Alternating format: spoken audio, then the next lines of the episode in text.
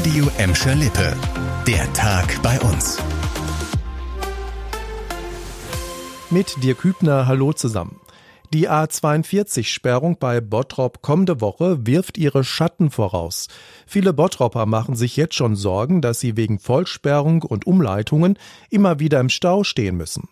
Um das ganz große Verkehrschaos auf Bottropper Straßen zu verhindern, haben Experten jetzt ein Verkehrskonzept vorgestellt. Vorneweg erstmal die Bitte der Stadt, wenn ihr im Bottropper Süden wohnt, solltet ihr euer Auto, wenn möglich, ein paar Tage lang stehen lassen. So sollen die Straßen nicht zusätzlich belastet werden. Vor allem auf der Kirchhellner, Freiherr vom Stein und Essener Straße könnte es ganz schön voll werden. Der Lkw-Fernverkehr auf der A42 wird schon frühzeitig über andere Autobahnen abgeleitet. Eine Ausweichstrecke in Fahrtrichtung Oberhausen führt über die B224 und die A2 bei uns. Auch da müsst ihr wegen der Sperrung mit mehr Verkehr rechnen. Ab Montag kommender Woche wird die Kanalbrücke zwischen Bottrop Süd und dem Kreuz Essen Nord überprüft. Deshalb wird die A42 bei Bottrop komplett gesperrt, voraussichtlich bis Samstag.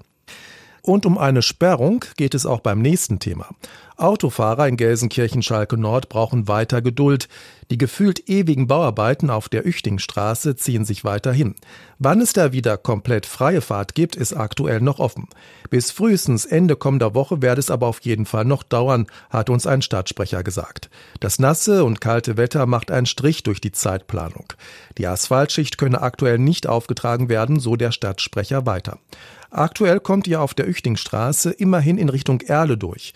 Die Bauarbeiten in dem Bereich laufen schon seit Anfang vergangenen Jahres. Mittlerweile ist auch die neue Brücke über den Rhein-Herne-Kanal fertig. Die sanierte Straße hätte eigentlich Ende vergangener Woche fertig sein sollen. Daraus wird aber nichts. Ganz anderes Thema. In kalten Winternächten drehen die meisten von euch einfach die Heizung höher. Für Obdachlose in Gladbeck, Bottrop und Gelsenkirchen können solche Nächte dagegen lebensgefährlich werden. Die Stadt Gelsenkirchen weist deshalb nochmal auf die Hilfsangebote zwischen Hassel und Ückendorf hin. Anna Vier aus der Redaktion, die Angebote werden aktuell auch schon verstärkt von Obdachlosen genutzt. So sieht's aus. Die Nachfrage bei der Notunterkunft an der Kaupstraße in Schalke Nord sei durch die kalten Nächte spürbar größer geworden, sagt uns ein Stadtsprecher.